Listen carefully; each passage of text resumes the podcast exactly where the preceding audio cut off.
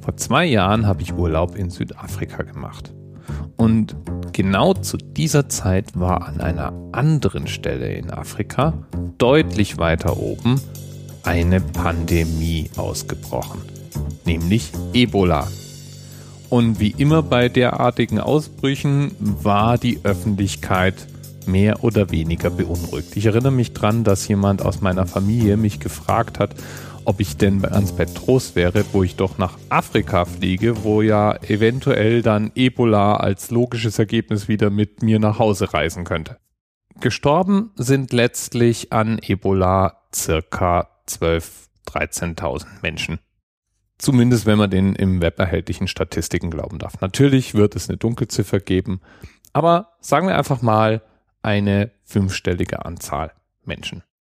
Und das ist tragisch und schlimm, aber verglichen mit früheren Pandemien gar nichts.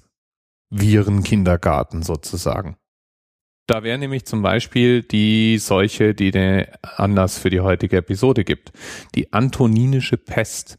Die antoninische Pest wütete im Jahr 165 nach Christus und heißt so, weil sie angeblich Mark Anton mit ins Grab genommen haben soll. Ja, das ist der römische Imperator, der als Mark Aurel bekannt geworden ist und genau zu der Zeit eben lebte.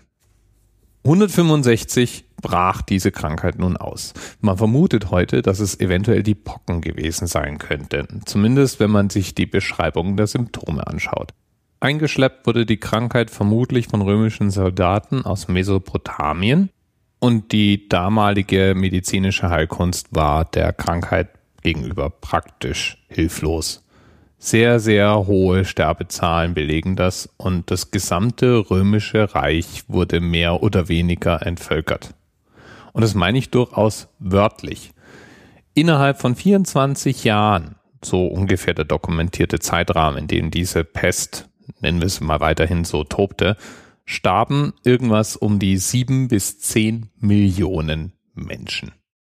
Um es in Perspektive zu setzen, man geht davon aus, dass es so um die 60 bis 70 Millionen Menschen im römischen Reich zu der damaligen Zeit überhaupt gab. Dabei war die antoninische Pest noch nicht mal die verheerendste Pandemie, die wir kennen. Da wird zunächst mal die Pest also die Krankheit, die wir als der schwarze Tod mit dem Mittelalter als die Pandemie schlechthin assoziieren. Die hat um die 25 Millionen Tote zurückgelassen.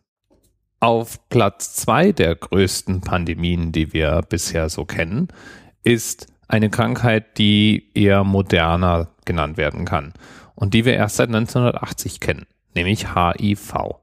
Die Krankheit, die für die Immunschwäche AIDS verantwortlich ist, hat weltweit bisher, und sie ist ja noch nicht besiegt, 36 Millionen Menschen getötet.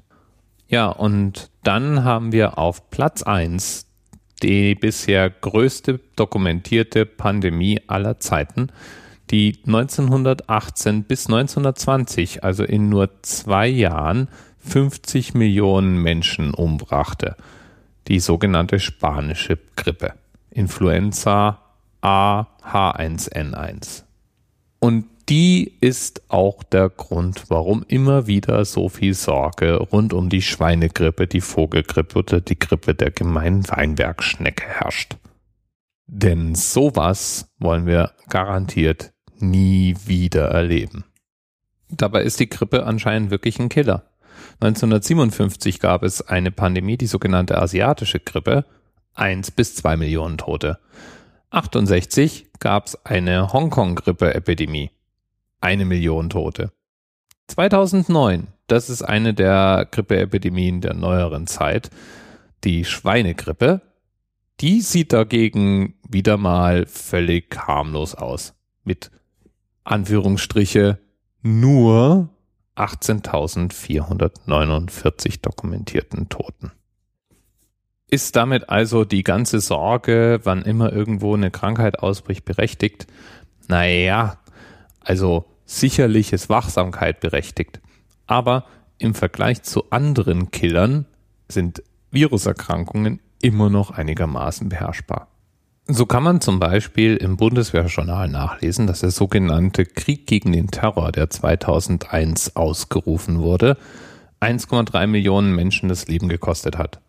Und das sind überwiegend Iraker, Afghanen, Syrer etc. Und da fällt mir jetzt schon irgendwo ein Muster auf. In Afrika bricht Ebola aus, die Hysterie, die ist bei uns. Im Mittleren Osten werfen wir Bomben ab, aber Angst vor Terror haben wir nur, wenn es vor unserer eigenen Haustür passiert. Und angesichts von Millionen Menschen, die im Krieg umkommen oder jährlichen 14.000 Toten in Verkehrsunfällen in Deutschland allein, gibt es wahrscheinlich auf dieser Welt größere Bedrohungen als die nächste Grippeepidemie. Bis bald. TMRS 10, 9, 8. The experience of 47 individual medical officers. Was hier über die Geheimzahl der Illuminaten steht. Und die 23. Und die 5. Wieso die 5? Die 5 ist die Quersumme von der 23.